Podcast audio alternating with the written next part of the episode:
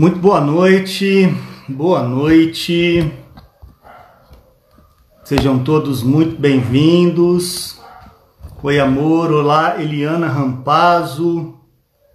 Nessa noite abençoada, retornando ao Instagram, momento em que a gente tá dando estudo aí continuado a todos os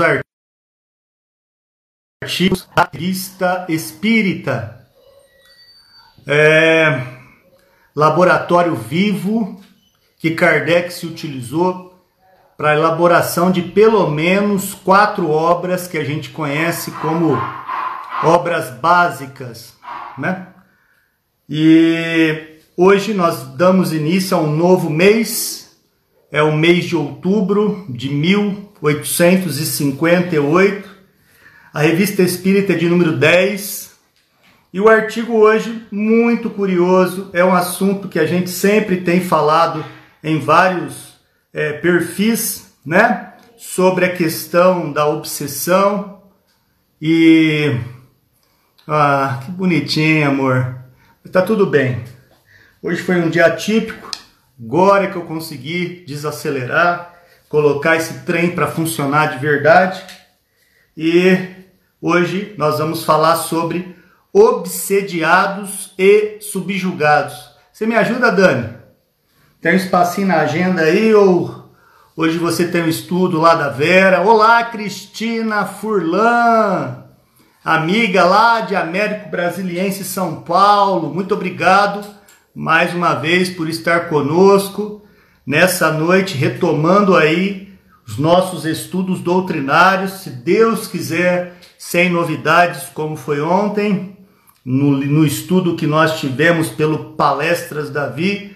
Infelizmente, meu Instagram deu um pau generalizado, eu não consegui fazer nada, mas aqui estudando a revista Espírita, graças a Deus, firme e forte, uma parceria com o Espiritismo Sociedade, às terças e quintas-feiras, Palestras Davi e Espiritismo Sociedade a partir das 19 horas. Oba! Oba! Que bom, que bom! Deixa eu chamar para que ela me ajude a fazer o artigo que nós vamos estudar hoje. Vamos ver se funcionou. Aê! Graças a Deus! Ontem não conseguimos nada disso. Hoje nós conseguimos. Ontem tentamos, não conseguimos. O aprendiz espiritista lá no Palestras Davi também. Mas hoje, formatado o celular. Amor, boa noite. Boa noite, amor. Graças a Deus que deu tudo certo. Dá bem, né? Meu Deus do céu, sofri, viu? Lourenço tentou me ajudar também, nada dava certo, mas hoje após madrugada trabalhando aí no celular, deu certo.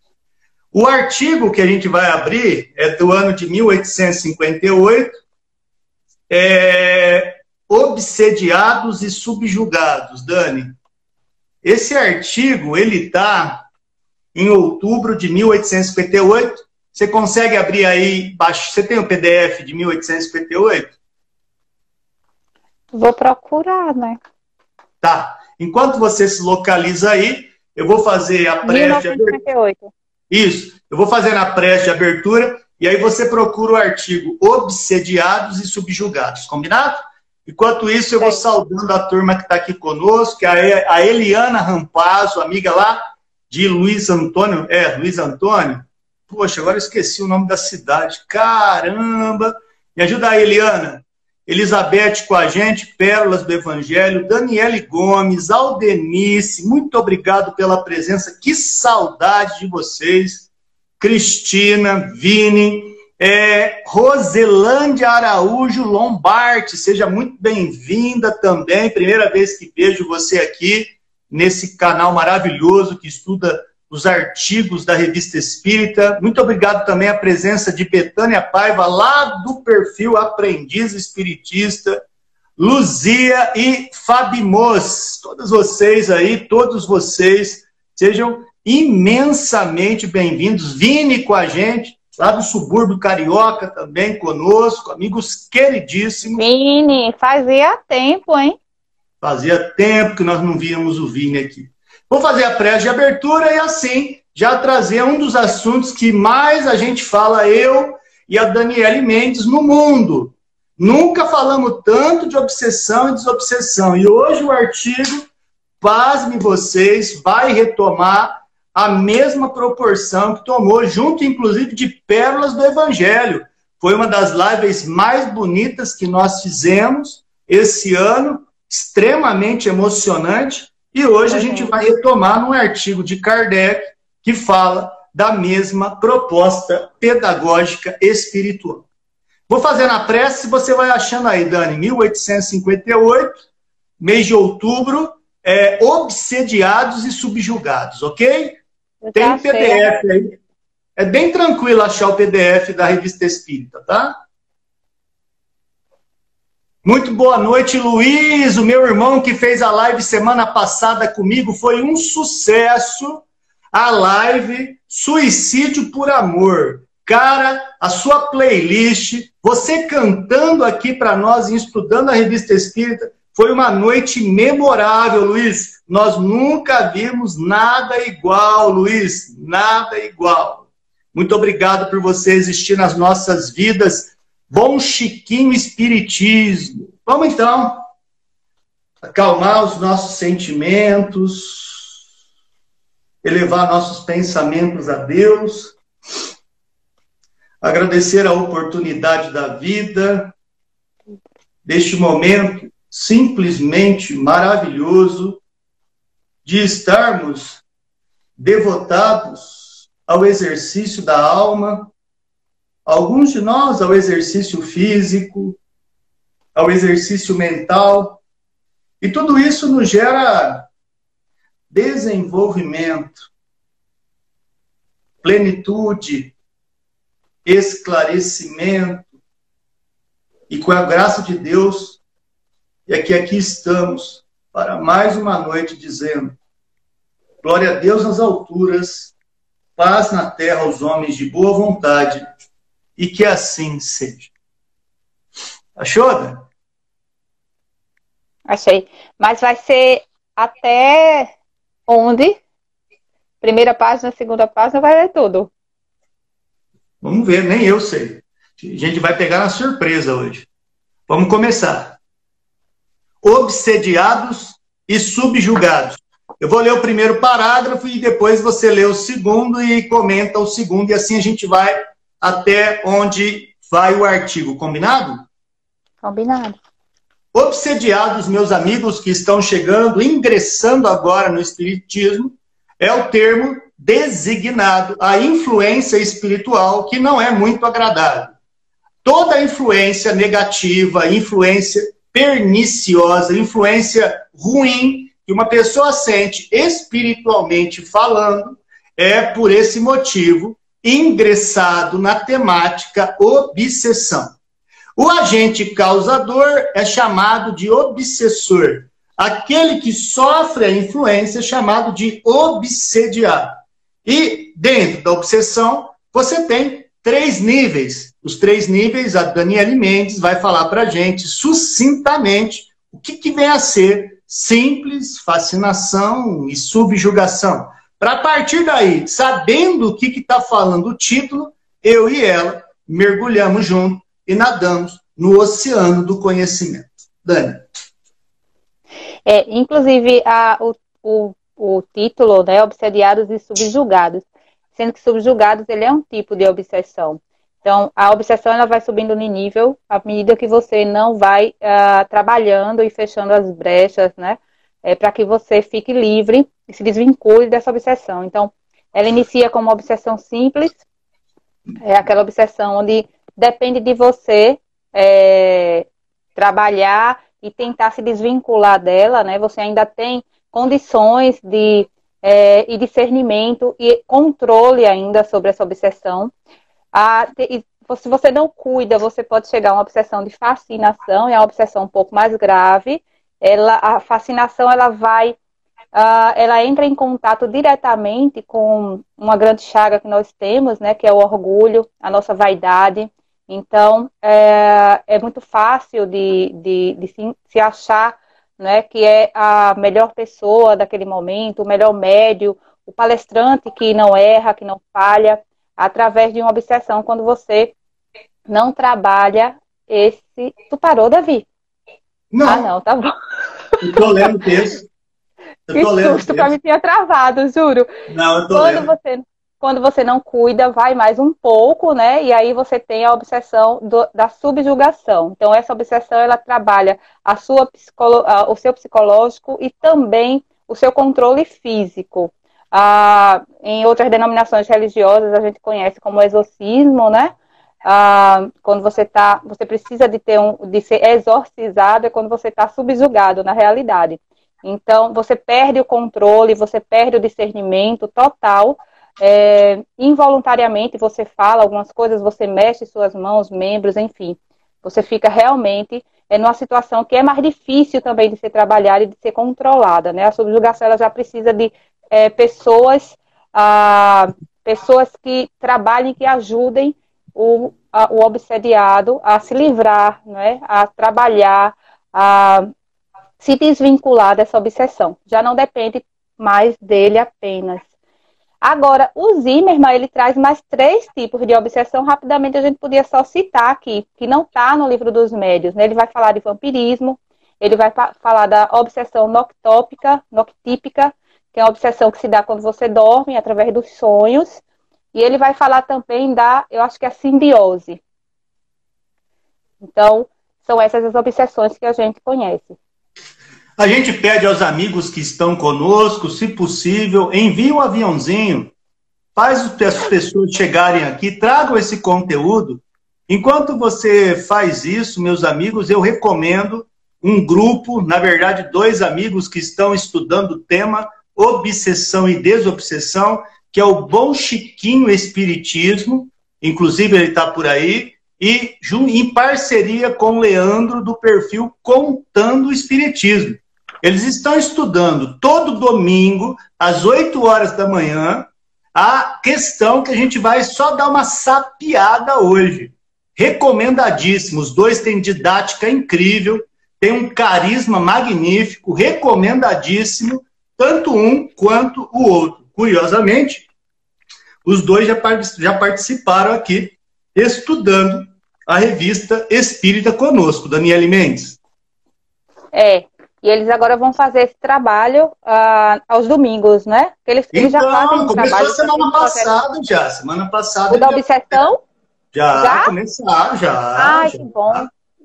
Manda um aviãozinho aí, viu, gente? É um assunto, assim, utilidade pública. É muito mais complicado que Covid o assunto, é muito mais complicado do que qualquer influenza aí, que você acha que uma gripinha. A obsessão. Eu vi, obrigado, viu, o, Elizabeth? Eu vi aqui o aviãozinho surgiu, Elizabeth sugeriu é, o vídeo. Então faça como a Elizabeth, manda uns aviãozinhos aí. Então é recomendadíssimo esses canais aí que os caras estudam forte, Dani. É, com certeza. Eu já acompanho também o Luiz, o, o Leandro, sempre que eu posso. E estava vendo, assisti algumas lives que eles estavam fazendo com o trabalho anterior. Não sabia que eles já tinham começado com a, o de obsessão, mas passado. que maravilha, que bom. Estou super feliz. Uma espécie de padrinho que já fizeram um livro, já está no segundo livro, o pau tá quebrando. Os caras estão tá estudando. Dani, ó, não para não. É, isso, é aí. isso aí. Dá um salve para a galera para a gente começar a leitura do texto, Dani. A Elizabeth, querida, está aqui, né, com a gente, sempre carinhosa. o Luiz, né, que você já falou, a Denise. O Aricatuta também está por aí, amigo, boa noite, bem-vindo. Delcimar também, querido. A Cristina, que está sempre acompanhando também. A Betânia. A Eliana Rampazzo. Oi, Eliana. O Vini, né? O Vini que nunca mais tinha aparecido. Que maravilha. Ele até fez um comentário aqui, disse que sofreu algumas obsessões agora no finalzinho da. nesses fi, dias finais da pandemia, né? Exatamente. Ah, quem chegou, chegou aí? É. O homem que faz a quinta-feira estudando a revista Espírita conosco, Davi Filho, entre ao vivo, vem falar oi para a turma, Davizinho. Ele falou putz, mas teve que entrar, Dani. Ô, louco, gente. Eu tô aqui comendo é, é, é melão e vocês me ligam. Tudo pai, bem? né? Tudo bom, Davizinho? Beleza. Ô, Prazer. Filho, ficou super bem nessa câmera. Fez aí uma cirurgia, microcirurgia. New look quinta-feira, hein? Valeu, gente. Bom trabalho para vocês. Tchau, Felzinho. Esse aí é o melão? Esse aí é o melão que você comeu inteiro? Falta metade. Meu Deus do céu. Dani, comenta. Eu tava pensando que era a travessa dele de comida que ele come. Tchau, filho. Tchau, gente. Beijo. Tchau, beijo. Primeiro parágrafo, meus amigos, vamos começar. Muito se tem falado dos perigos do espiritismo. Entretanto, é de notar-se que aqueles que mais gritaram são precisamente os que só o conhecem de nome. Já refutamos os principais argumentos que lhe opuseram, de tal forma que a eles não mais retornaremos. Acrescentaremos somente que, se quiséssemos proscrever da sociedade tudo quanto possa oferecer perigo e dar margem a abuso, não saberíamos ao certo o que haveria de restar mesmo em relação às coisas de primeira necessidade. A começar pelo fogo, causa de tantas infelicidades. As estradas de ferro em seguida, etc, etc. Se admitirmos que as vantagens compensam os inconvenientes, o mesmo raciocínio se aplica a tudo mais. Assim, o indica a experiência. À medida que tomamos certas precauções para nos subtrairmos aos perigos, que não podemos evitar. Então, esse primeiro parágrafo, meus amigos queridíssimos, está dizendo respeito que muito se fala mal do Espiritismo sem conhecer. Quantos atravessam a rua ao ler a placa Centro Espírito com medo? Quantos não entram no Centro Espírito? Quantos maldizem o Espiritismo por não conhecer? Nós deixaríamos aqui uma recomendação aos amigos que precisam é, conversar com o conteúdo espírita para entender essa mecânica, um livro muito legal de Kardec chamado O que é o Espiritismo. É uma conversa que Kardec tem com vários tipos de opositores, antagonistas, dificultadores de opinião, e é um livro que trata exatamente a expansão desse primeiro parágrafo. Como o texto é muito longo hoje, a Dani e eu, a gente vai lendo e comentando para poder dar tempo. Segundo parágrafo, Dani. Eu estava só vendo aqui o que a Elizabeth colocou, que os obsessores esconderam o óculos dela hoje. é, realmente, realmente, o espiritismo representa um perigo real. De modo algum, porém, aquele que se supõe é preciso que se seja iniciado nos princípios da ciência para bem compreendê-lo. Não nos dirigimos absolutamente àqueles que lhes são estranhos, mas aos próprios adeptos, aos que o praticam, visto ser para eles que o perigo existe. Importa que o conheçam a fim de se porem em guarda. Perigo previsto já sabe, é perigo pela metade. Diremos, mas para quem quer que esteja instruído na ciência, não há perigo. Só existe para os que julgam saber e nada sabem. Isso é para os que não possuem a necessária experiência, como soe, soe acontecer em todas as coisas. É, Kardec ele, ele fala, aliás, esse artigo ele fala, Kardec fala no artigo o que ele sempre fala, inclusive nas pró na própria codificação, né? O espiritismo primeiro você, para você compreender o que significa a doutrina, você tem que de fato estudar. Você tem que ter a base científica, você tem que entender a filosofia que ela traz, é, para que você entenda o contexto, como funciona a dinâmica do espiritismo, né? Para que você entenda como funcionam os princípios da doutrina espírita. Então, nós temos cinco princípios. Então, por exemplo, comunicabilidade com os mortos, você precisa entender um pouco da ciência. É, a, quando você fala de pluralidade de mundos e de existências, você tem que entender um pouco da filosofia. Né? Então, assim, Kardec ele quer se dirigir sempre para as pessoas que têm esse conhecimento, que têm essa base, que procuram estudar, mesmo que elas não concordem, mesmo que elas critiquem, argumentem, e ele gosta, e ele pede, e, é, ele Inclusive, ele estimula a que a gente sempre esteja argumentando, sempre esteja questionando, mas não de forma leviana, sempre com fundamento, né? sempre tentando entender, sempre tentando buscar. Então, só com esse conhecimento é que ele pode, é, de fato, conversar, é, ou levar né, essas ideias que traz a codificação dentro da doutrina espírita. Se não for assim, não tem sentido. Não faz sentido, né? Um desejo muito natural em todos aqueles que começam a se ocupar do espiritismo é ser médium.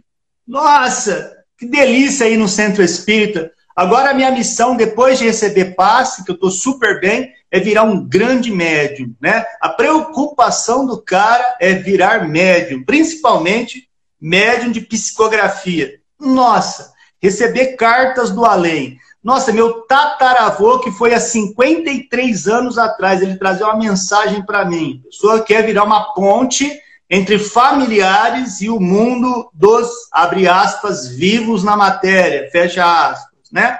Sem dúvida, é o gênero que oferece mais atração em virtude da facilidade das, comunica das comunicações. Vai acompanhando as mensagens aí embaixo, viu, Dani? Porque eu não consigo ler mais nada aí, viu? E por ser o que melhor se desenvolve pelo exercício.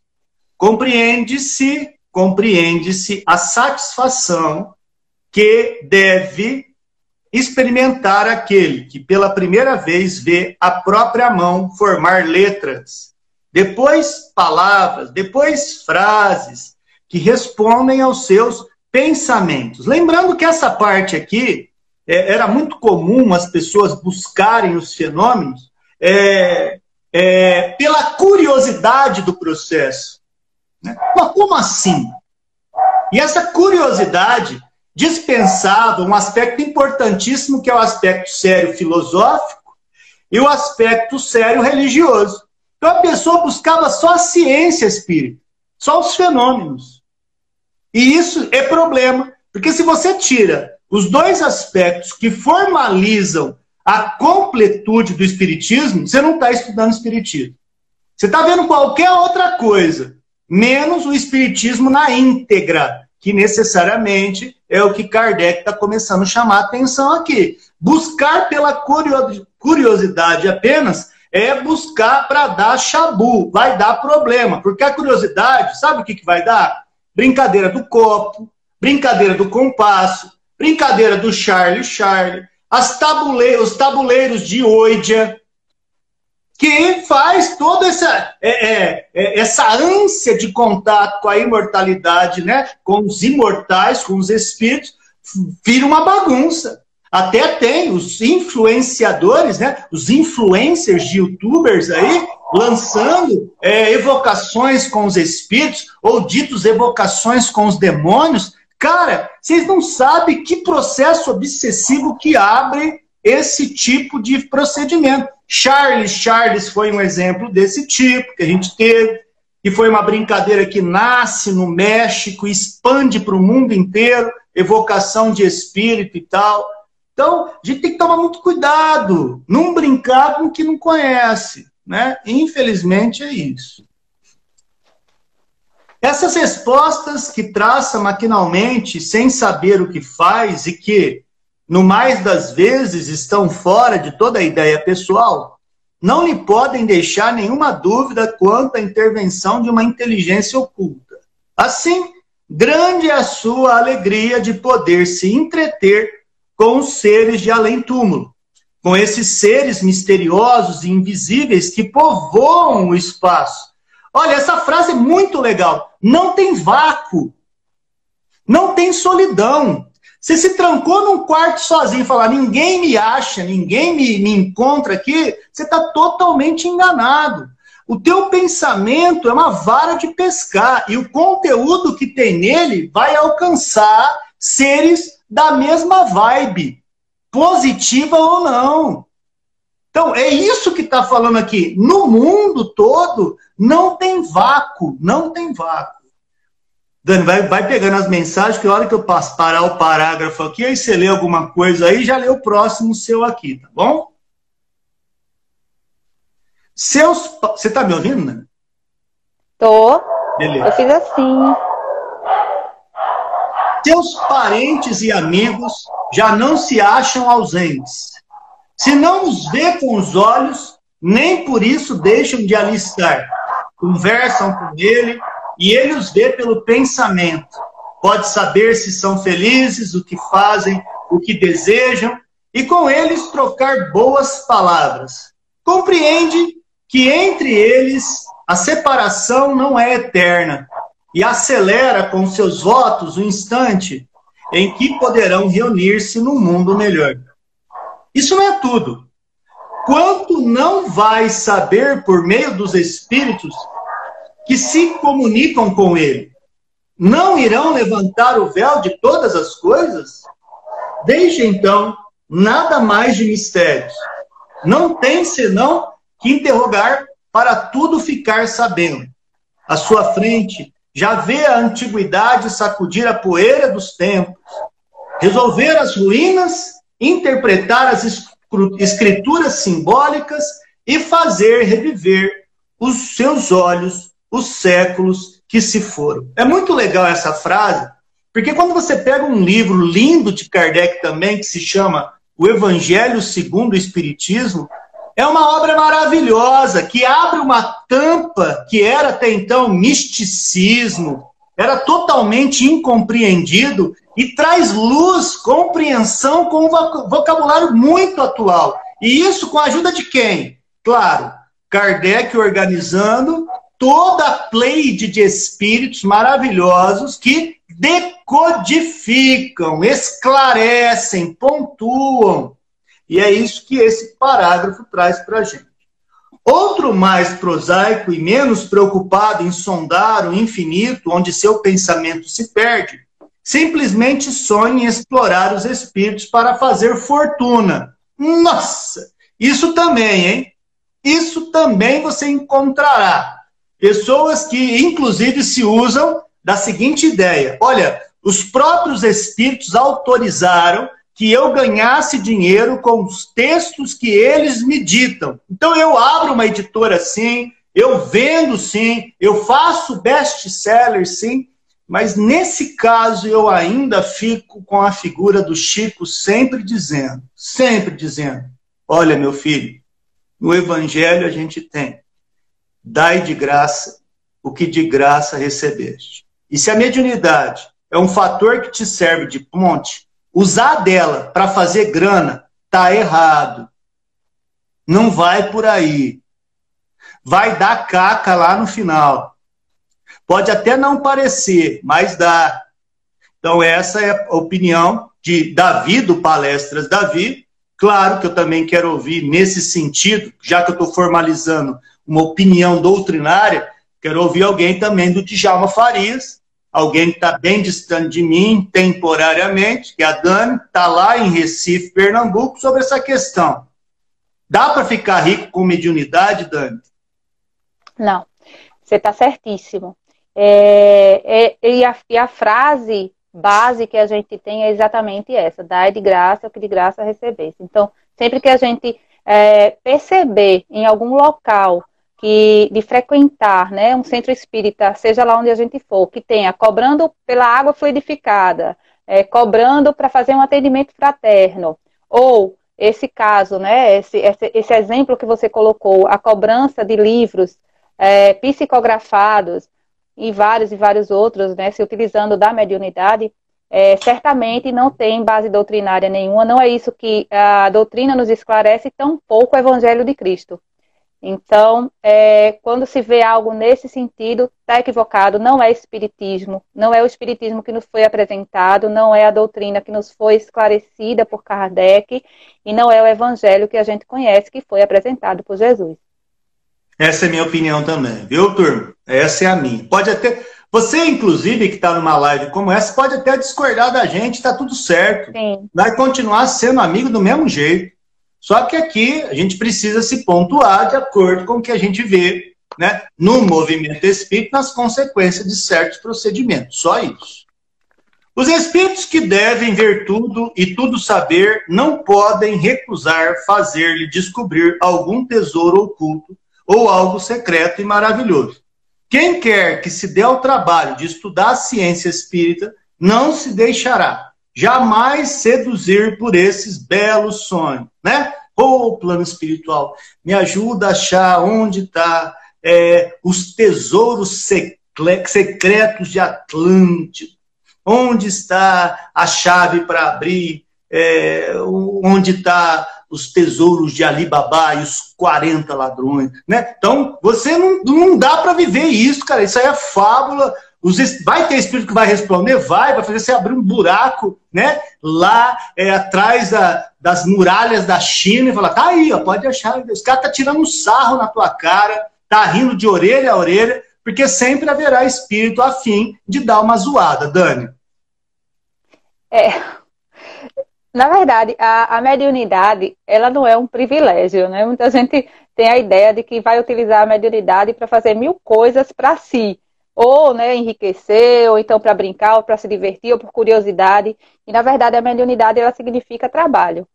Então, a utilização de uma mediunidade, ela é para ajuda, para educação, para reforma íntima de todos, né? Do médium, daqueles que estão necessitados dessa ajuda, que estão perdidos, perturbados, ou seja, é, é um momento de uma grande oportunidade que nós temos quando recebemos essa habilidade, né?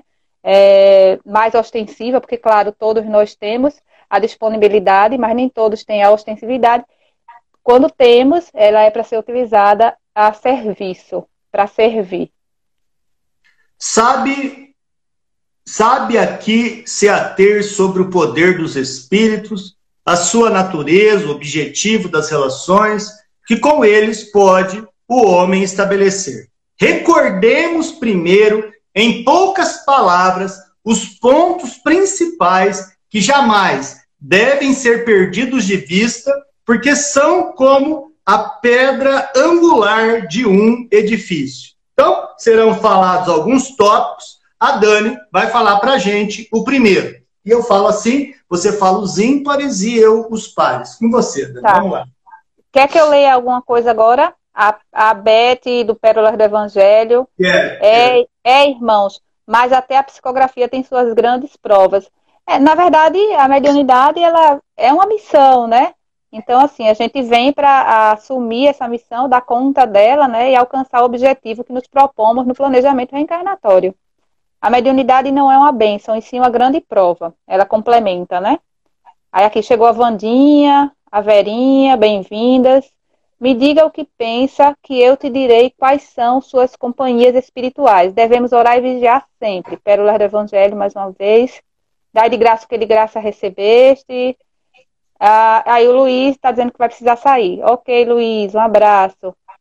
É, assim também, eu acho que a Cristina concordou, né? Com a, a também concordou com o que a gente falou sobre a questão da, da mediunidade, do trabalho em relação a não cobrar, obviamente, o número, o número da cena. É, os, faz com que a gente sonhe com os números da cena, mega cena, loteria, ah. essas coisas assim. Ah, Vandinha, ok. Então vamos lá. Primeiro, né? Isso.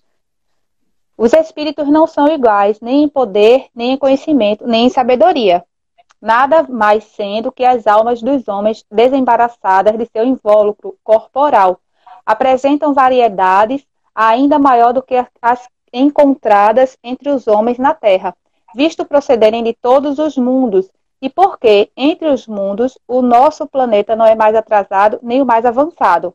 Há, pois, espíritos muito superiores e outros bastante inferiores, muito bons e muito maus, muito sábios e muito ignorantes. Aos levianos, malévolos, mentirosos, astuciosos, hipócritas, engraçados, espirituosos, zombeteiros e etc.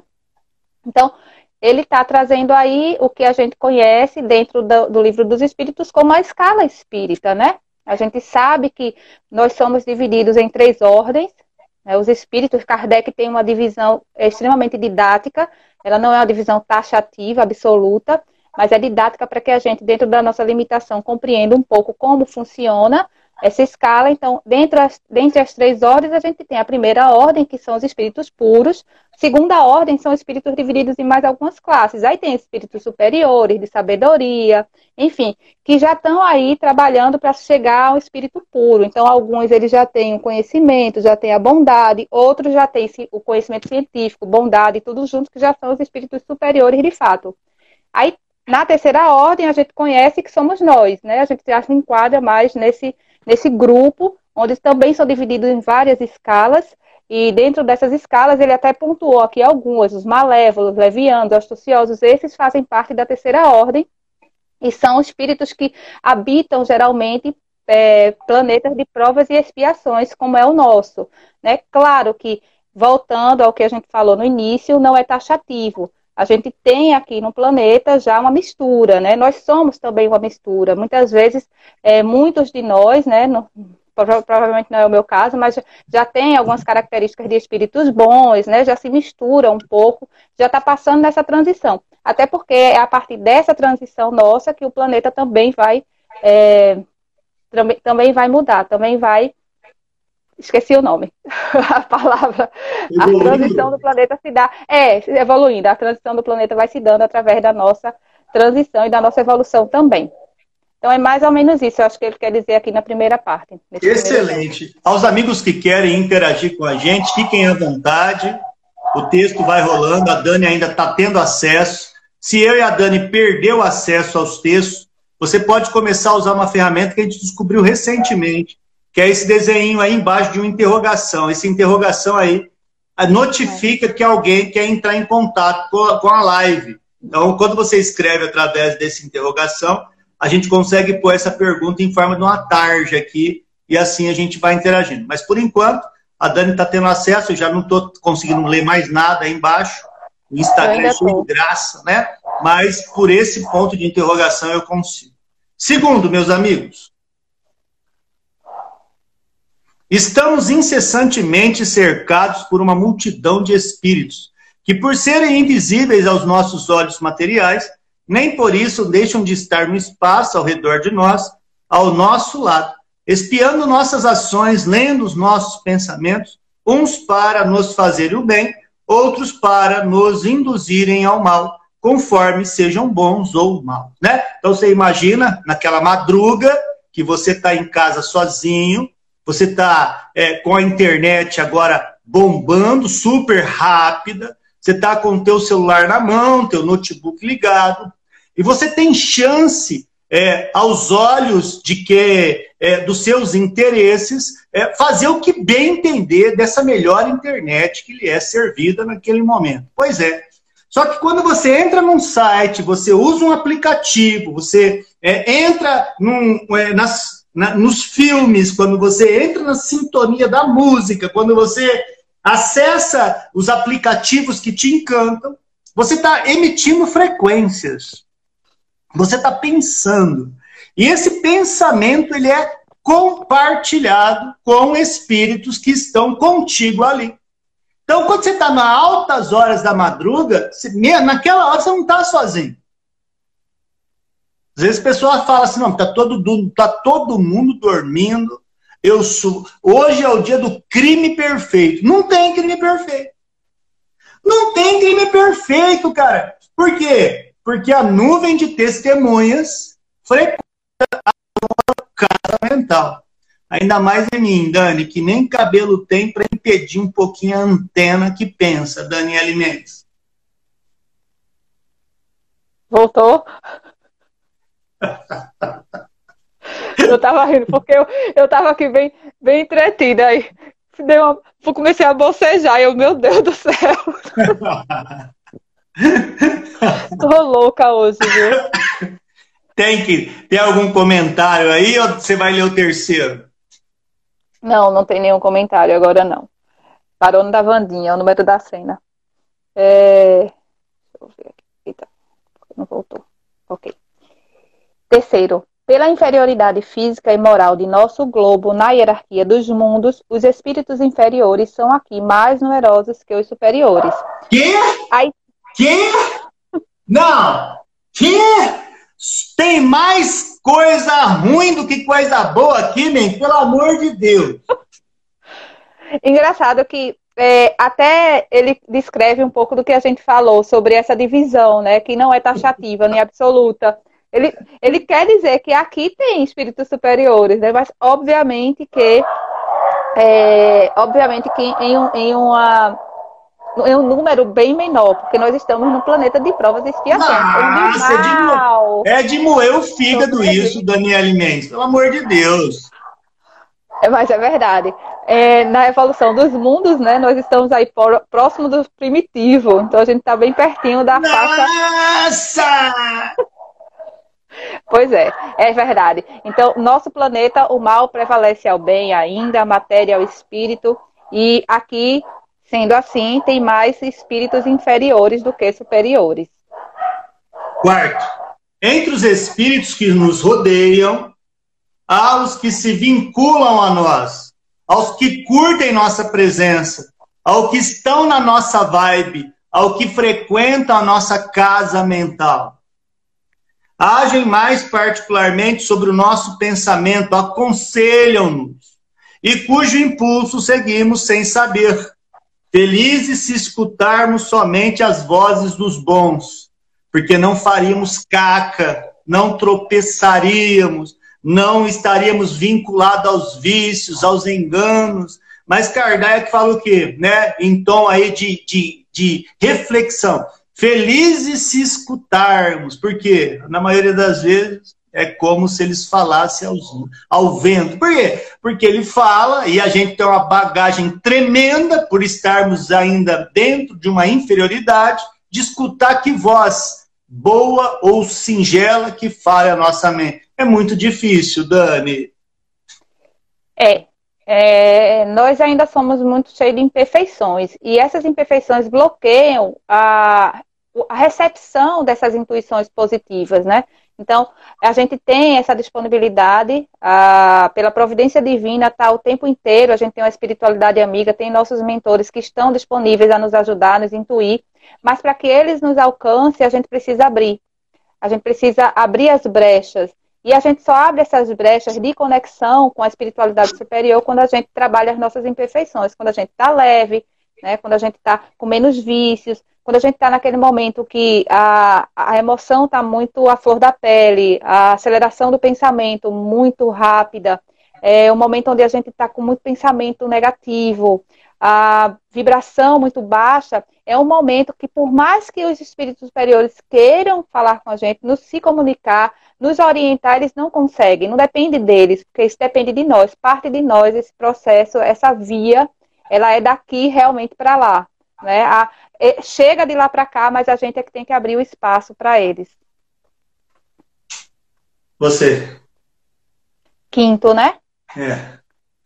Os espíritos inferiores não se ligam senão aos que os ouvem, junto aos quais têm acesso os espíritos inferiores não se ligam, senão aos que os ouvem, junto aos quais têm acesso e aos quais se prendem. Caso consigam estabelecer domínio sobre alguém, identificam-se com o seu próprio espírito, fascinam-no, obsidiam-no, subjugam-no e conduzem como se fosse uma verdadeira criança. Engraçado a didática para você chegar a falar sobre a, a vinculação de um espírito né, para causar obsessão tudo que foi trabalhado para que a gente entenda como funciona essa dinâmica, esse processo de, de controle.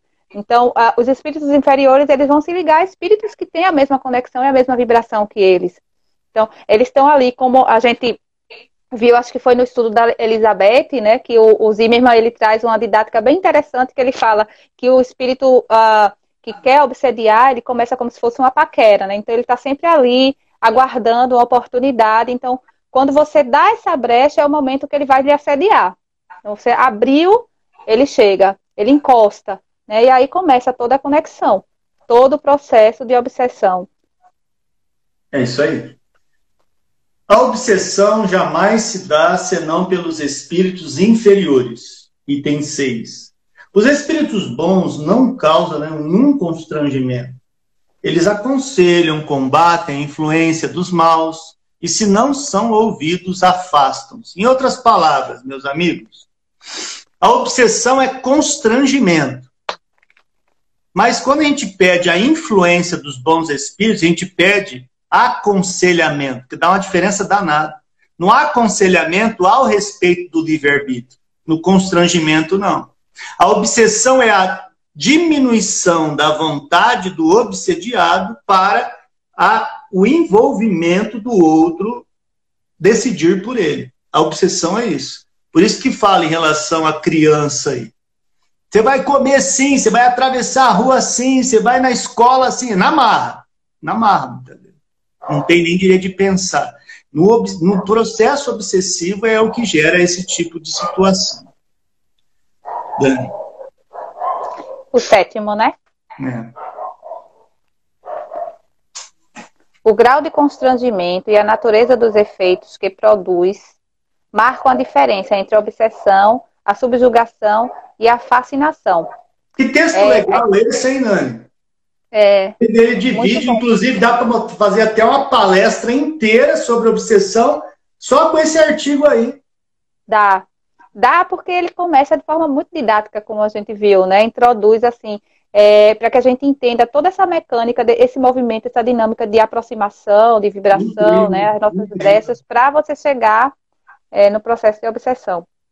E ele está falando aí, é, mais complementando um pouco a ideia da, do grau. Então, a, a diferença que a gente, você pediu para a gente falar no início, né, sobre uh, dar exemplos de obsessão, uh, vai depender do tipo da obsessão, obviamente. Então, a gente tem a obsessão simples, uh, se você não cuida, né, se você não, é, não trabalha isso, ela pode pular para uma fascinação, assim como para uma subjugação. É a mais forte e a mais grave que acaba sem depender da pessoa mais.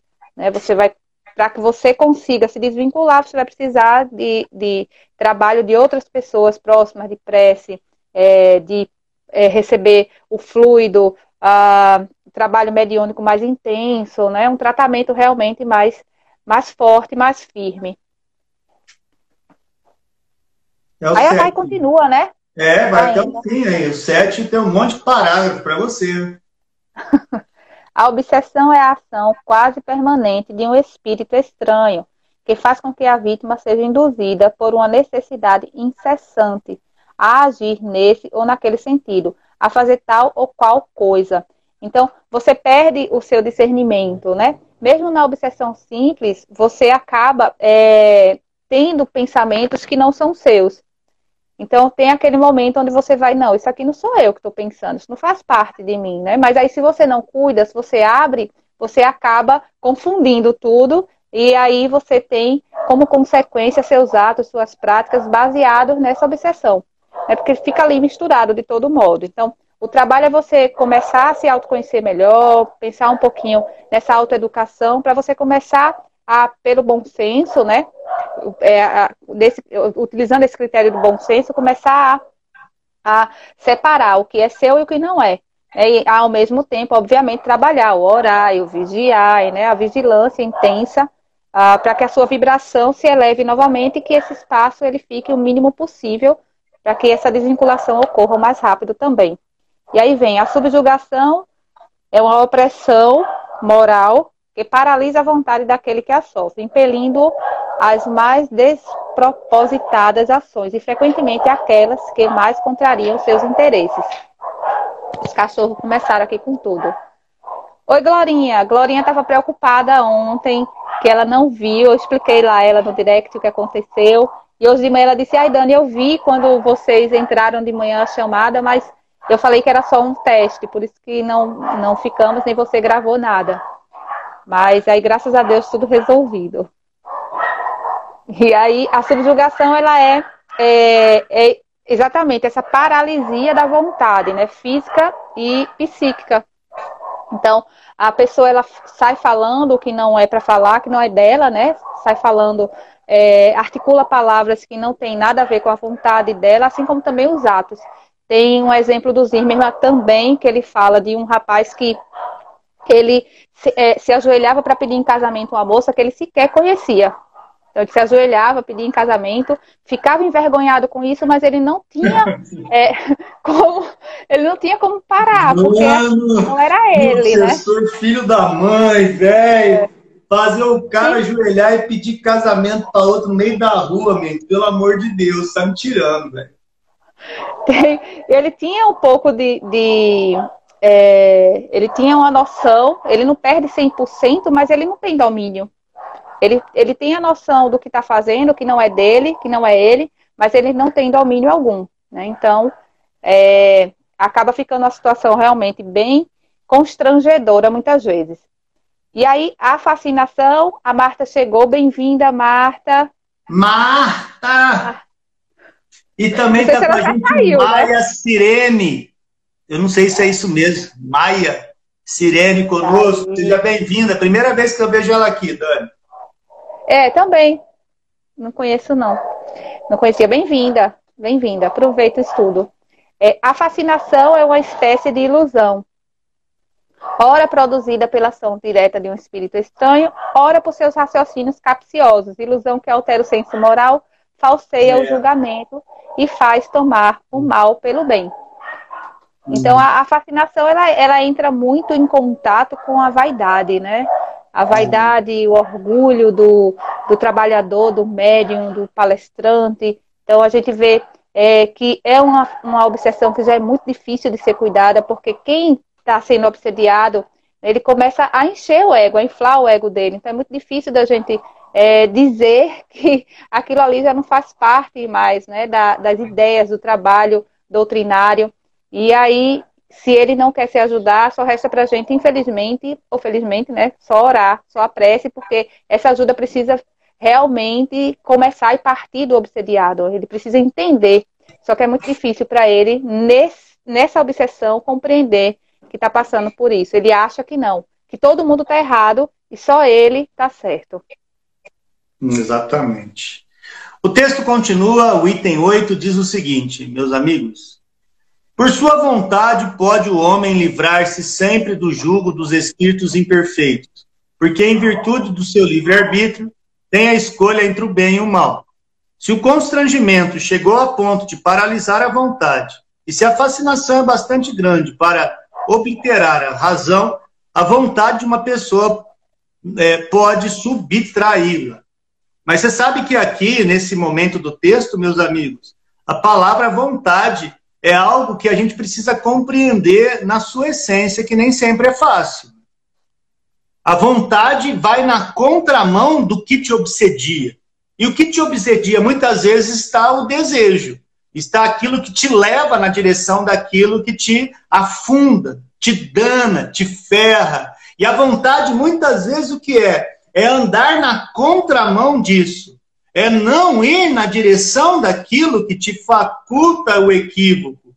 E nem sempre é muito legal, gera abstinência, gera desconforto, gera é, mudança de humor. Por quê? Porque a gente deixa de fazer, abre aspas, o que gosta.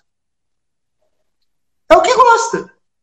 Para trabalhar na contramão desse, de, disso que a gente gosta, que muitas vezes não deveria, o é, processo desobsessivo. É, esse é o exercício da vontade. O desejo é a representatividade do Maria vai com as outras. Dane-se. A vontade, o que, que é? Opa, eu não quero mais isso para mim. Não, não me serve mais. Não me atende mais às expectativas. Não me interessa mais caminhar por aí. Agora, quando você decide um negócio como esse, a vontade muitas vezes acontece o que com você? Você vai perder aqueles comparsas que tomava uma com você, que fumava uma droga com você, que cheirava com você, que fazia delito com você, porque você, naquele momento, deixou né, é, de querer é, a mesmice, a zona de conforto a transitoriedade da obsessão. Então você faz o que agora? Mudança de hábito. Nossa! E a mudança de hábito é de moer o fígado, velho. É de moer. Por quê?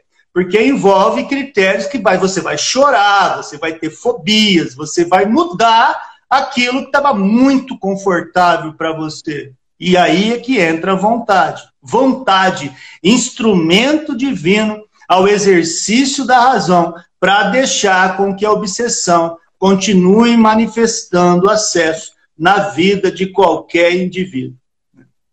Outrora, é, é, a obsessão se dava o nome de possessão ao império exercido pelos espíritos maus, quando a sua influência ia até a aberração das faculdades. Mas a ignorância e os preconceitos muitas vezes fizeram tomar por possessão o que não resultava senão de um estado patológico. Para isso, a possessão seria um sinônimo de subjugação. Se não adotamos esse termo, foi por dois motivos. Por que, que Kardec fala subjugação e não possessão? Vejamos, vejamos esses dois motivos aí. Deixa eu ver se eu acho onde eu parei. Eu paro na hora de ler, filho, me perco totalmente. Eu acho que. Então, ah, tá, tá, tá, para isso. Dois motivos. Primeiro, porque implica a crença em seres criados e votados perpetuamente ao mal, enquanto aqueles existem, seres mais ou menos imperfeitos e todos podem melhorar. Então, que, que primeira coisa que não se fala de possessão? Para lutar contra a ideia dos demônios que foram criados péssimos e são péssimos na eternidade. Esse pensamento no Espiritismo, graças a Deus, não existe. Não existe demônio na figura de, de ser para sempre, cara. Esses, nossa, carne de pescoço para sempre. Não, não é assim que funciona. É isso que Kardec está falando para a gente aqui. Segundo motivo, porque pressupõe igualmente a ideia de tomada de posse do corpo por um espírito estranho, uma espécie de coabitação, quando só há constrangimento. Em outras palavras, nós não podemos falar aquele termo incorporação que é equivocado. Não existe substituição do espírito A no lugar onde está o espírito B. Existe constrangimento, uma obrigação, um cabresto colocado, mas ainda ele está né, diante e dono do seu próprio corpo. Então, eu, eu acredito que isso também é muito significativo nesse momento. Né? E quantas vezes eu falava incorporação? Tudo errado. Não é assim. Né? Não é assim. Então, possessão deixa nesse momento. Kardec vai ter outros artigos que vai falar de possessão, Vou pegar o momento da obra aqui agora. Eu não vou saltar nada. Kardec, inclusive, faz uma releitura da possessão nos artigos lá na frente. Mas eu vou fazer isso quando acontecer, Dani. Eu vou na velocidade do texto, na velocidade dos artigos. Texto continua. A palavra subjugação traduz perfeitamente o pensamento. Dessa forma, para nós não existem possessos no sentido vulgar do termo, mas obsediados, subjugados e fascinados. Deixa eu ver se o texto vai agora para aqui, para Dani continuar, porque começa um novo bloquinho. A gente vai lendo de bloquinho em bloquinho. Tá. Tem algum comentário, okay. alguma coisa antes de você continuar, Dani? Ou tá tranquilo aí? Não. Tá então, tranquilo. Tô tranquilo. Então, o pessoal está acompanhando. Foi por motivo semelhante que não adotamos a palavra demônio para designar os espíritos imperfeitos, embora muitas vezes esses espíritos não valham mais que aqueles que chamamos demônio. Foi unicamente por causa da ideia de especialidade e de perpetuidade que se liga a esse vocábulo. Assim, quando dizemos que não há demônios, não pretendemos afirmar que só haja espíritos bons, longe disso. Sabemos perfeitamente que os há maus e muito maus, que nos impelem para o mal, que nos estendem armadilhas, nada havendo nisso de espantoso, visto que foram homens. Queremos dizer que eles não formam uma classe à parte da ordem da criação e que Deus deixa a todas as criaturas o poder de se melhorarem. Muito interessante esse final, porque aí ele, no momento que ele, ele traz a, a o conceito de que não existe, não é demônio, porque eles não têm um, um estado permanente de maldade, ou seja, são todos nossos irmãos equivocados nesse momento, né? Mas é, até porque eles são todos formados é, assim como nós, né? nasceram simples e ignorantes e sempre tiveram e vão ter as mesmas oportunidades pela providência divina. Então, é, as mesmas oportunidades que nós temos, eles também terão e vão ter de se melhorar. E vão melhorar, porque o progresso é uma lei natural. Isso vai acontecer, demorando ou não, né, porque esse progresso, ele, a, o que vai mudar de mim para você, é o tempo que cada um vai disponibilizar para se esforçar e melhorar. Mas que vai acontecer de melhorar, sim, vai. É, deu alguma Isso aí, aí você está colocando que é, a questão da perfectibilidade da alma, né? Somos Até chegar a ser perfeito, sim. Todos nós chegaremos, inclusive eles também. Sim. É isso que ele quer dizer aqui no final. É isso que ele traz aqui no final, né? Todos nós somos iguais nesse sentido, iguais em oportunidades. Porque nós temos a condição, e as mesmas condições, não existe privilégio, a gente sabe, todos nós temos as mesmas condições, temos o mérito pelos nossos esforços, né? mas os privilégios não. Então, Deus ele é soberanamente bom e justo por isso, porque Ele dá as mesmas oportunidades. E como nós temos, eles também terão. Por isso que a gente tem que considerar, tem que entender, na verdade, que eles são nossos irmãos, não são uma criação à parte no universo, né? Perfeito. Bem entendido isto, voltemos aos médiums, diz Allan Kardec. Em alguns, o progresso é lento pra caramba. O caramba fica por minha conta. Bastante lento mesmo. Isso é por Kardec. Muitas vezes submetendo a paciência a uma rude prova. Noutros, esse progresso é rápido. E em pouco tempo chega o médio a escrever com tanta facilidade e algumas vezes com mais presteza do que faria no seu estado habitual. É então que pode tomar-se de entusiasmo, e é exatamente nisso que está o perigo. O perigo está no entusiasmo, né? Porquanto o entusiasmo enfraquece e com os espíritos é preciso ser forte, ser forte. Parece um paradoxo dizer que o entusiasmo enfraquece, nada havendo, porém, de mais verdadeiro. Disse-a que o entusiasta marcha com uma convicção, uma confiança que lhe permite superar todos os obstáculos. Portanto, tem mais força, sem dúvida. Contudo, tanto nos entusiasmamos pelo falso quanto pelo verdadeiro. Apegai-vos às mais absurdas ideias do entusiasta, e delas fareis tudo o que quiserdes. O objeto de seu entusiasmo é, pois, o seu lado fraco, e por aí podereis sempre dominá-lo. O homem frio e impassível, ao contrário, vê as coisas sem se deixar enganar. Combina, pesa, amadurece e não é seduzido por nenhum subterfúgio. É isso que lhe dá força. Os espíritos malévolos que sabem disso, tão bem ou mais do que nós, sabem empregá-lo em seu proveito para subjugar aqueles que desejam manter sobre a sua dependência. E a faculdade de escrever como médium lhe serve maravilhosamente, visto ser um meio poderoso de captar a confiança, da qual se aproveitam se não mantemos a necessária vigilância.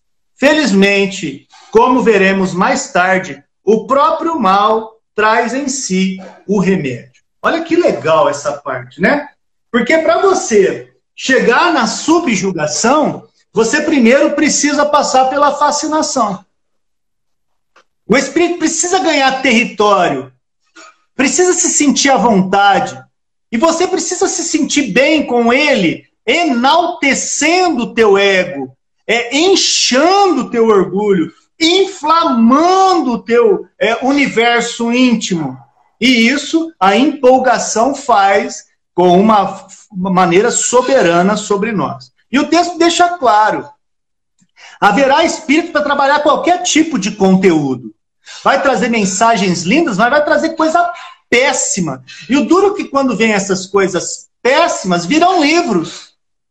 E esses livros são dados como espíritas. E aí ferra toda a doutrina espírita, porque a doutrina espírita não tem nada a ver com isso. E esse livro aparece e vai falar, é, é um livro espírita. Ou seja, tem muito obsessor escrevendo, e isso é terrível, Daniele Mendes. Isso, e nós né, que estamos ao redor de, de médios e de pessoas que é, participam de trabalhos assim, a gente pode ajudar muito a aumentar essa, é, essa vaidade, né, essa crença ah, desse entusiasmo a ponto de se deixar o médio ou o trabalhador ser levado para uma obsessão ou fascinação. Né? Então a gente precisa ter muito cuidado com a expectativa que a gente lança no médio, com as palavras né, que a gente lança assim, para não é, elevar mais do que a, o momento precisa. Porque aquele momento de você estar tá trabalhando, de você fazer uma palestra, é um momento de trabalho. Não é um momento de festa, não é um momento de ninguém aparecer. É um momento de você passar uma mensagem, é um momento de você prestar um serviço de caridade, né? Como médico, como palestrante, seja o que for, é, o trabalhador que seja. Então, é, a gente está dando esse exemplo micro, né? Obviamente, porque a gente está falando de centro espírita, nós estamos falando da doutrina espírita, mas isso serve para tudo. Então, a gente tem que ter muito cuidado nesse processo de trabalho de caridade.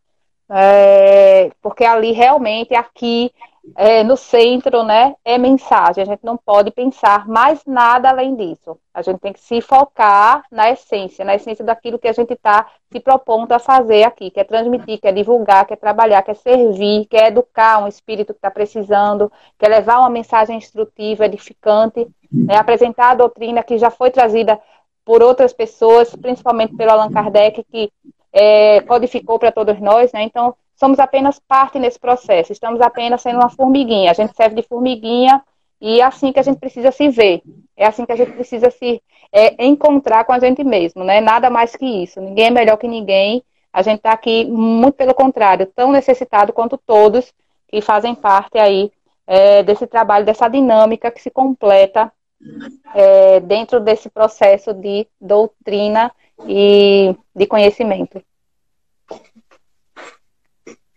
Agora eu continuo?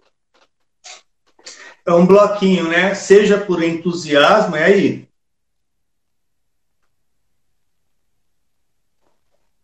Eu, eu, não, acho que é aqui, da crença cega e refletida, não? Eu acho não. que não. Ah, não, né? tá certo. É, é.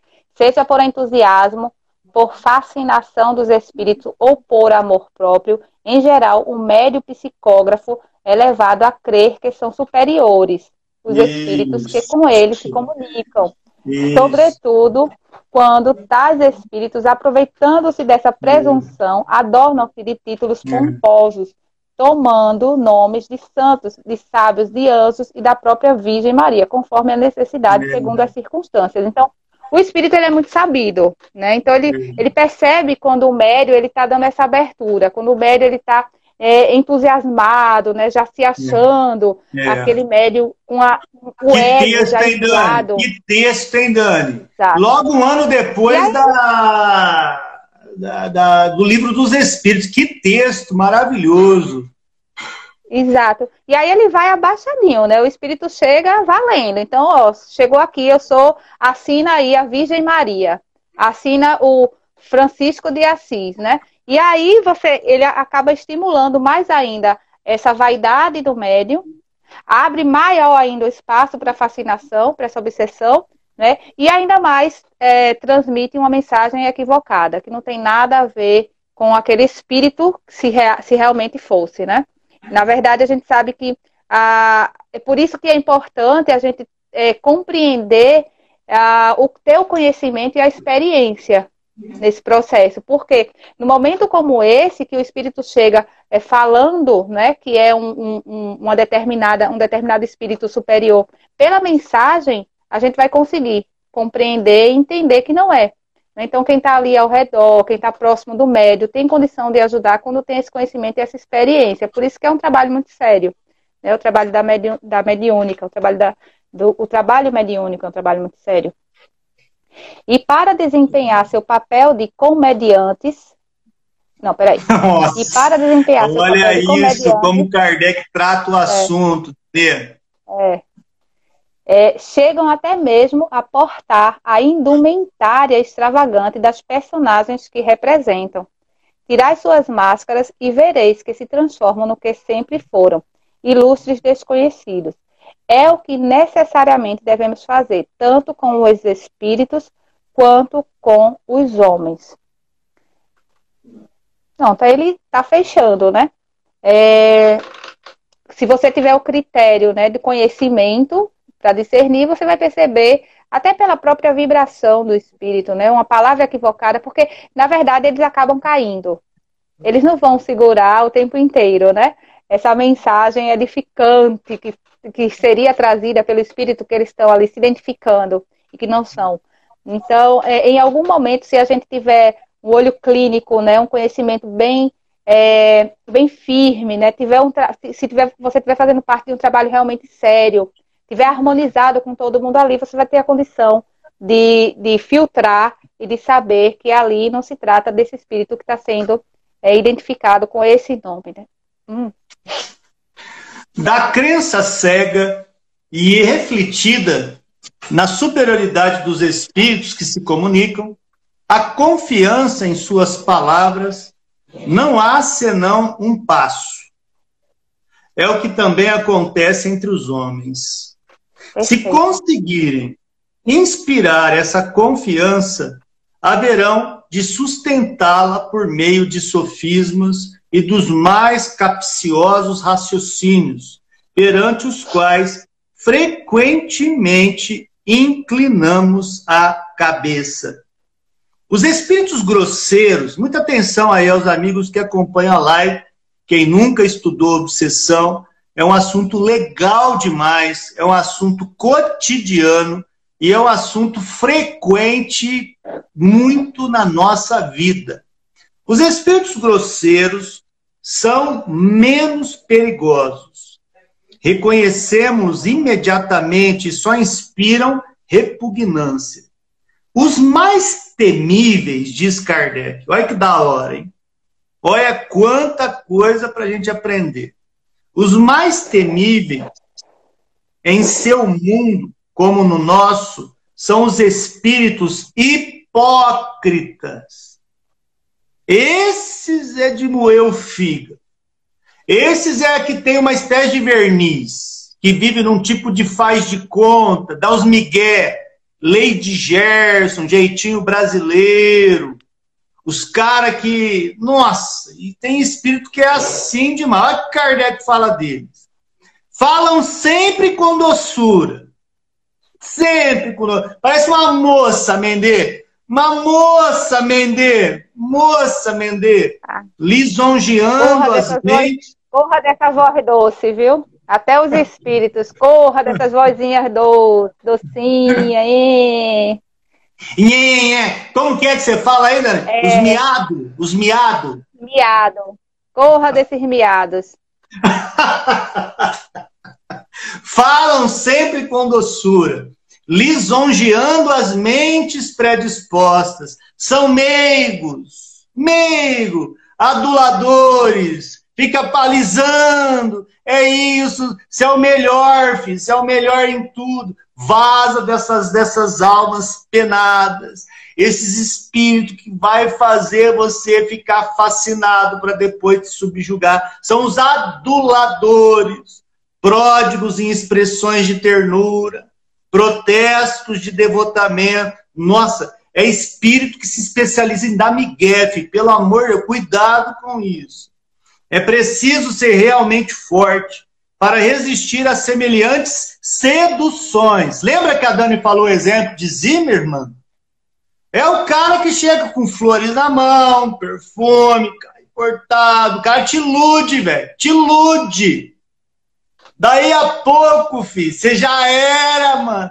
Você vai ser arrebentado por essa sedução. Porque muita. Lembrei do Paulino e da Julieta lá no livro No Mundo Maior. Paulino é a grande representatividade desse sedutor aqui. Caramba! como que as lições se cruzam. Mas direis onde estaria o perigo, desde que os espíritos são impalpáveis? Ponto de interrogação. O perigo está nos conselhos perniciosos, na influência, questão 459 do livro dos Espíritos, né? A influência deles em nossas vidas.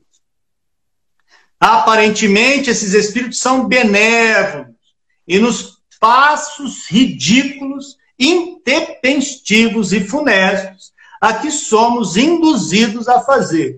Esses espíritos pedem para a gente pôr roupa tal, pede para pôr é, indumentária tal, pede para ir tal hora em tal local, levando tal coisa. É espírito que vai fazer você é, um fantoche, um fantoche. Até o cachorro tá latindo para ele. Vocês estão vendo como que é? Não, não, não desce, Dani, não desce. Eles estão atacados hoje. Já vimos, olha o que Kardec diria aqui.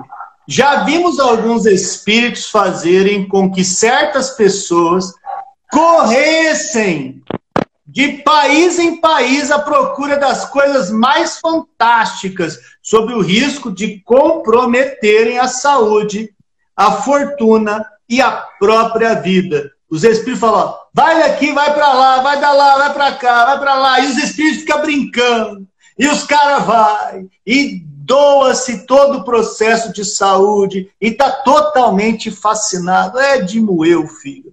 Vimos-nos ditar, com toda aparência de gravidade, as coisas mais burlescas, as máximas mais estranhas, como Covém dá o um exemplo ao lado da teoria vamos relatar a história de uma pessoa do nosso conhecimento que se encontrou sobre o império de fascinação semelhante. Então você vai ler um texto agora de um espírito que ditou uma lição e Kardec falou: não, vai entrar aqui para os caras ver que os espíritos fazem e se a gente não tomar cuidado, olha o que, que acontece. Né? Vamos ver na leitura da minha xodozinha. Dani, com você. Peraí, que agora eu volto. Meu Deus do céu. Ah, o senhor F, rapaz instruído, de esmerada educação, de caráter suave e benevolente, mas um pouco fraco e indeciso, tornou-se hábil médio psicógrafo, com bastante rapidez. O obsidiado pelo espírito que dele se apoderou e não lhe dava sossego, escrevia sem parar, Desde que uma pena ou um lápis lhe caiu à mão, eles o tomavam num movimento convulsivo e se punha a preencher páginas inteiras em poucos minutos. Diz que tem uma, é uma característica muito grande da fascinação. Diz que é, se não tiver lápis, o médio ele fica com o dedo né, é, escrevendo, mas a vontade de escrever é tão grande que ele quer né, que escreva de todo jeito a ferro e fogo. Na falta de instrumento, simulava. Olha aí, ó. Na falta de instrumento, simulava escrever com o dedo, onde quer que se encontrasse, na rua, nas paredes, nas portas, etc. Entre outras coisas que lhe ditaram, havia esta, estas. O homem é composto de três coisas: o homem, o espírito bom e o espírito mau. Todos vós tendes vosso espírito mau, que está ligado ao corpo por laços materiais. Para expulsar o espírito mal, é necessário romper esses laços, e para isso é preciso enfraquecer o corpo. Quando este se encontra suficientemente enfraquecido, o laço se parte e o espírito mal o abandona, permanecendo apenas o bom. Fecha aspas. Em consequência dessa bela teoria, fizeram-no jejuar durante cinco dias consecutivos e velar à noite. Quando ficou extenuado, disseram-lhe: Agora a coisa está feita e o laço rompido, teu espírito mal partiu e ficamos apenas nós, e ficamos apenas nós, em quem deves crer sem reserva. E ele, persuadido de, de que seu espírito mal havia fugido, acreditava cegamente em todas as suas palavras. A subjugação havia chegado a tal ponto que ele tivesse, que se lhe tivessem dito para lançar-se na água ou para dar cambalhotas, ele teria feito. Quando queriam levá-lo a escrever, desculpa, quando queriam levá-lo a fazer qualquer coisa que ele repugnava, sentia-se arrastado por uma força invisível. damos uma amostra de sua moral. Por ela se julgará o resto. Então, você já percebe, se você tem conhecimento, né, como é importante você ter a ideia a noção do conhecimento, né, daquilo que você é, daquilo que você estuda, é, do que é realmente que se trata essa questão do, dos espíritos, né, no sentido do, do você ter algo positivo ou negativo. Porque numa, numa, numa, frase dessa, onde ele diz que você tem um espírito mau e um espírito bom, a gente já sabe que não tem é, sentido, né? Você tendo um pouco de conhecimento, você tendo um pouco de critério e bom senso, você vai analisar que não é, não faz sentido. Ô Dani, mas e quando os espíritos pedem pra gente pôr roupa branca pro ano novo, pôr uma bermudinha, pular a onda do mar, né? É, fazer uma simpatia de bumbum pra lua. Como é que fica isso, Dani? Os espíritos mandam isso aí mesmo? Olha que eu pulo ondinhas, viu? Na virada de anos. Eu pulo sete. Se eu estiver na praia, eu pulo sete. É, mas, não, o, espiritismo, né, a doutrina espírita, ela não tem rituais. Então, quando você chega a escutar uma mensagem nessa linha, né, pedindo para você criar um ritual de cores, é, de ondas, né, seja lá o que for, é, obviamente que tem algo equivocado. Não é, não faz parte de um espírito que venha dar uma instrução edificante, positiva, né? É, ele está querendo brincar, está querendo se divertir ou prejudicar, né, de alguma forma, porque os espíritos obsessores eles querem muitas vezes ver você prejudicado, né, por inveja, por raiva, enfim, é, menos porque isso realmente faz parte, né, de, da nossa doutrina ou do, do conhecimento que a gente tem, dos recursos que a gente precisa se valer para ser alguém melhor. Ritual está é, tá fora de propósito do que a doutrina espírita nos esclarece. Não quer dizer que você não possa usar uma blusa, uma camisa branca no, na sexta-feira, que você não possa ter o seu ritualzinho. O próprio centro, muitas vezes, ele cria aquele ritual de palestra que começa com a prece, que começa com a apresentação, mas isso aí não é uma condição para que o trabalho aconteça. Ou seja, você não tem que levar isso como algo absoluto. O trabalho só vai acontecer se isso estiver disponível. Não, isso é algo que se cria muito mais para a disciplina. É bom que a gente não confunda, né? É muito mais para uma disciplina, muito mais para uma eficiência do trabalho. Para que ele seja eficiente, é bom que a gente tenha horário, que a gente tenha um critério é, de formação, de dinâmica. Mas não é ritual. Então, assim, a doutrina espírita é uma doutrina que esclarece liberta, muito pelo contrário, né? A gente é, entende e se, se educa através dela, mas a gente não fica limitado à forma em momento algum. Em momento algum. Para obter melhores comunicações, Kardec recomenda: é necessário orar e jejuar né? Ou seja, na verdade, recomenda não. Ele está observando a comunicação que veio no parágrafo anterior, que o cara falou, né? Muito próximo de um ditado chinês que fala que dentro da gente tem um cachorro bom e um cachorro ruim. Nós é que elegemos o cachorro que vai se alimentar e vai preservar na sua atitude. Agora, olha que interessante. Para obter melhores comunicações é necessário orar e jejuar durante vários dias uns mais, outros menos, o jejuar enfraquece os laços que existem entre o eu e o demônio particular ligado a cada ser humano. Esse demônio está ligado a cada pessoa pelo envoltório. É isso aí que você, você já tinha lido ou não, o, o Dani? Me ajuda a lembrar não. onde você parou. Não, não. É, e você está certo. É, esse demônio é, está ligado na verdade, a cada aí é mais isso. É mais uma comunicação dele, né? Tá. Entre aspas ali, para tá. ter melhores comunicações. Pelo envoltório que une a, o corpo e a alma, enfraquecido pela ausência de nutrição, o envoltório per, per, permite que os espíritos arranquem notificação de Kardec aí, né? Um, um símbolo dele aí marcando, né? Aquele demônio. Então Jesus desce ao coração da pessoa possessa em lugar do espírito mal. Esse estado de possuir Jesus em si é o único meio de alcançar toda a verdade e muitas outras coisas. Gente, amor de Deus, né? Isso aí é falta de doutrina, falta de embasamento, principalmente pegar é aquilo que eu vivo dizendo. tem muito livro dito espírita que, lendo ele, você não tiver formalizando conceitos naquilo que a Dani chama de pureza doutrinária, você está ferrado. Porque você leva gato por lebre fácil, Daniele Mendes, fácil. É, não, com certeza. É por isso que a gente precisa estudar aquilo que a gente está ali se propondo a, a trabalhar para nós, né, para os outros. Então, a doutrina espírita é isso. Ela tem muito, tem muito estudo, mas principalmente a base que é a codificação. Se você tiver a codificação, né, estudar a codificação, dificilmente você vai se perder. Dificilmente você vai se perder. Ali tem tudo tudo que você precisa para ser utilizado como critério de discernimento em outras obras, inclusive, que a gente vai fazer leitura, que são importantes, que agregam valor. Mas elas só agregam valor desde que a gente tenha essa codificação como base, dentro do nosso conhecimento. Aí Ivan pergunta, e acender velas? né, a Igreja Católica, os católicos, eles fazem muito isso, né? As velas, inclusive tem até o próprio Sírio Pascoal, né?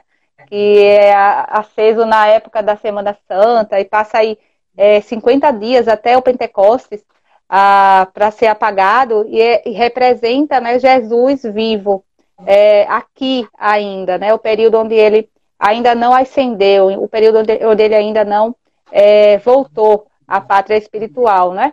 É, são os 50 dias. Mas assim, não temos esse ritual também. Mas também é aquela coisa, tudo que é feito para o bem, né? Se não faz mal, não tem problema nenhum. Agora, o Espiritismo ele só diz para a gente que não precisamos de ritual. A gente não precisa vincular uma forma a, a aquilo que a gente estuda, aquilo que a gente pratica, ou ao nosso trabalho é, de caridade, que é onde a gente mais aprende a ser melhor, onde, onde a gente mais aprende é, se esforçando né, e trabalhando a convivência, onde a gente mais progride, na verdade. Então, é, não, tem, não, não tem problema, né? Claro, obviamente, não é algo errado, mas é algo que não é, a gente não vê como necessário. Apenas isso. É você agora, Dani? Sim. Chegado a esse ponto. Não é aqui, ó, quando a pessoa conseguiu substituir é... o demônio por Jesus, você está com pressa de acabar também, igual a Marta. A Marta está vindo aqui na porta, Davi aponta para o relógio. Não, nós estamos no meio do artigo, nós não vamos interromper Kardec, pelo amor de Deus, né? Então vai aí, volta Você devagar. Viu que artigo ele é imenso, né? É a teimosia. Eu só, eu já fui lá embaixo, eu digo, meu Deus, não vai terminar hoje, não, eu só quero ver. Quando a pessoa conseguiu substituir o demônio por Jesus, ainda não possui a verdade. Para tê-la é preciso crer. Deus jamais dá a verdade aos que duvidam. Seria fazer algo inútil e Deus nada faz em vão. Como a maior parte dos médios novatos duvida do que diz ou escreve, os espíritos bons são forçados, lamentavel, lamentavelmente e por ordem formal de Deus, a mentir e não podem senão mentir enquanto o médio não esteja convencido, mas vindo a crer firmemente numa dessas mentiras, os espíritos elevados se apressam em, em desvelar-lhes os segredos do céu. A verdade completa, completa dissipa um instante essa nuvem de erros com que tinham sido forçados a envolver seu protegido. Eu queria que você comentasse. Eu me perdi, eu, eu fiquei na dúvida aqui nesse, nesse, é, nesse parágrafo, Davi. Ok. Quando a pessoa conseguiu substituir o demônio por Jesus, ainda não possui a verdade. Para tê-la é preciso crer. Deus jamais dá a verdade aos que duvidam. Seria fazer algo inútil e Deus nada faz em vão. Como a maior parte dos médios novatos duvida do que diz ou escreve, os espíritos bons são forçados a, lamentavelmente e por ordem formal de Deus, a mentir. E não podem senão mentir enquanto o médium não esteja convencido. Mas vindo a crer firmemente numa dessas mentiras, os espíritos elevados se apressam em desvelhar-lhes os segredos do céu. A verdade completa dissipa no instante nessa nuvem de erros com que tinham sido forçados a envolver seu protegido. A ideia aqui é a seguinte: quando o médium não está pronto, quando o médium é orgulhoso, quando o médium é egoísta, quando o médium ele é despreparado, quando o médium ele se acha o dono da cocada preta, o que, que vai acontecer? Os espíritos equivocados é que vão se aproximar dele. Ele vai mandar mensagem torta. Ele vai, mentir, ele, ele vai trazer distorções doutrinárias. Mas depois, quando ele está convencido que ele progride, o que, que acontece?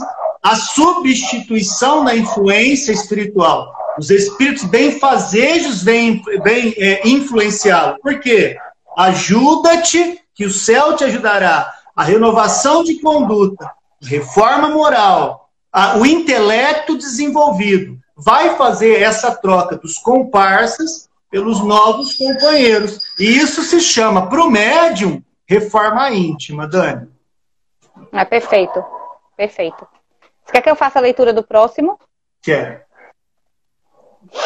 Chegado a esse ponto, nada mais tem um médio a temer.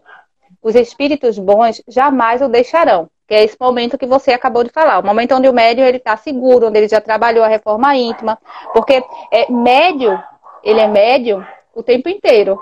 Né? Então, muitas vezes, é, o trabalhador acredita que é, só precisa estar bom e disponível para o trabalho naquele período, naquele momento, né? É, e a, o, o Divaldo, ele fala muito assim, que muitas vezes você chega lá no momento em que você tá, vai fazer o trabalho mediúnico e você vem com um pensamento tão acelerado, tão né, do dia a dia, você não trabalhou o seu período, sua semana, não trabalhou sua reforma íntima, não trabalhou a meditação, não se acalmou, não procurou fazer boas escolhas, enfim, você chega nesse momento numa turbulência. Certamente você não vai fazer um trabalho produtivo ali naquele momento, né? Então, assim, o médio ele tem que trabalhar essa reforma íntima o tempo inteiro, dia após dia, né? Na sua rotina, na sua diária. É um trabalho de reforma íntima total. E aqui, deixa eu ver onde eu parei, vamos lá. Todavia que não creia mais a verdade, seja para experimentar, seja para se punir de suas faltas passadas. Todavia que não creia ter sempre a verdade e nada mais que a verdade. Seja para o experimentar, seja para o punir de suas faltas passadas, seja ainda para o castigar por perguntas egoístas ou curiosas, infligindo-lhe correções físicas e morais. Os espíritos bons vêm atormentá-los por ordem de Deus. Muitas vezes esses espíritos elevados se queixam da triste missão que desempenham. Um pai persegue o filho durante semanas inteiras, um amigo ao seu amigo, tudo para a maior felicidade do médium. Então os nobres espíritos dizem loucuras, blasfêmias e até torpezas é necessário que o médio se obstine e diga: Vós me tentais. Sei que me encontro entre mãos caridosas de espíritos ternos e afetuosos, que os maus já não podem aproximar-se de mim. Boas almas que me atormentais, não me impedireis de crer no que me dissestes e no que ainda havereis de me dizer. Então, o médio, ele está se educando, né? O médio, ele trabalha essa educação dele para ele ter esse discernimento, para ele ter essa segurança, esse crivo do bom senso, de saber aquela mensagem que ele está recebendo, aquele espírito que está chegando até ele, é, e, e, ter o controle. Né? É preciso também que ele tenha um controle, até mesmo na hora de traduzir a mensagem, na hora de passar a mensagem, como ela realmente é, o máximo de, com o máximo de pureza possível, né? Excepcionalmente, a gente vai ter que interromper essa, essa live pelo tamanho do texto. Né? Realmente, já são uma hora e meia. Eu vou voltar amanhã para ficar evidente antes da quinta, que é o outro artigo do Davizinho, né, que ele vai fazer. Mas amanhã, entre 11 horas, meio-dia, eu vou estar tá fazendo o restante da gravação. Vou ver se a Dani pode me ajudar. Se ela não puder. Ah, amanhã a Dani tem um negócio para fazer que eu me lembrei mas amanhã, entre 11 e meio-dia, eu estarei voltando para fazer o finalzinho. Senão vai ficar muito comprido e realmente é, já se foram aí uma hora e 35 de live. Dani, suas considerações para a gente encerrar. Bom, Eu acho que sempre é importante a gente trabalhar essa ideia, esse contexto do, da seriedade né, do, do trabalho mediúnico, a seriedade do trabalho como um todo como que é produtivo para nós, como que a gente precisa se doar. Depende muito de nós e principalmente dos nossos esforços, da nossa reforma íntima acima de tudo, né? Dia a dia a gente está trabalhando sempre todos os critérios de conhecimento, todos os critérios de compromisso, porque são trabalhos que requer compromisso nosso, principalmente. Então a gente precisa ter, precisa ter esse compromisso com nós, conosco, né? E a, é, obviamente, a gente tendo conosco, a gente vai ter com os nossos semelhantes, com os nossos irmãos, com aqueles que precisam é, desse trabalho. Muito a Cristina obrigado. disse que amou e que fez muitas anotações, viu, Davi? Que legal, obrigado, viu, Cris? Muito legal, a Cris, ela é recém-chegada. aí. Super bacana, recém-chegada na doutrina espírita, aprendendo agora o espiritismo, muito bom, está começando com a gente na Revista Espírita. Lembrando, então, que amanhã, a partir das 11 ou meio-dia, a gente vai terminar esse artigo, deixar gravadinho direitinho. E eu quero agradecer imensamente a Dani, que nem estava preparada para fazer essa live, e ficou aqui, ó, uma hora e 34, é, estudando, avançando comigo nessa, nessa, nesse artigo maravilhoso. Obrigado, viu, Dani? Eu que agradeço. E a todos vocês que acompanharam essa live, né? Agradecer a Eliana Rampazzo, a Isabela, ao Arcanjo, a Cristina. Agradecer a Manu. Ah, quem está aí também, o, o, Dani, a Melina. E a Cici é, e a Vandinha, né? Gratidão a todos vocês. Se não puderem acompanhar ao vivo, depois procura aqui no Estudando a Revista Espírita, que estará gravado o finalzinho desse artigo, para a gente quebrar em duas partes, senão vai ficar muito pesado. E hoje a partir ainda das 22 horas, lá no perfil Palestras Davi, a gente tem o, um trabalho, eu e a Dani, que a gente faz toda terça-feira, que é da obra Dani. O Victor Franklin em busca do busca sentido. sentido. Certo? Que a paz de Jesus, nosso mestre querido, continue conosco agora e sempre. Beijo.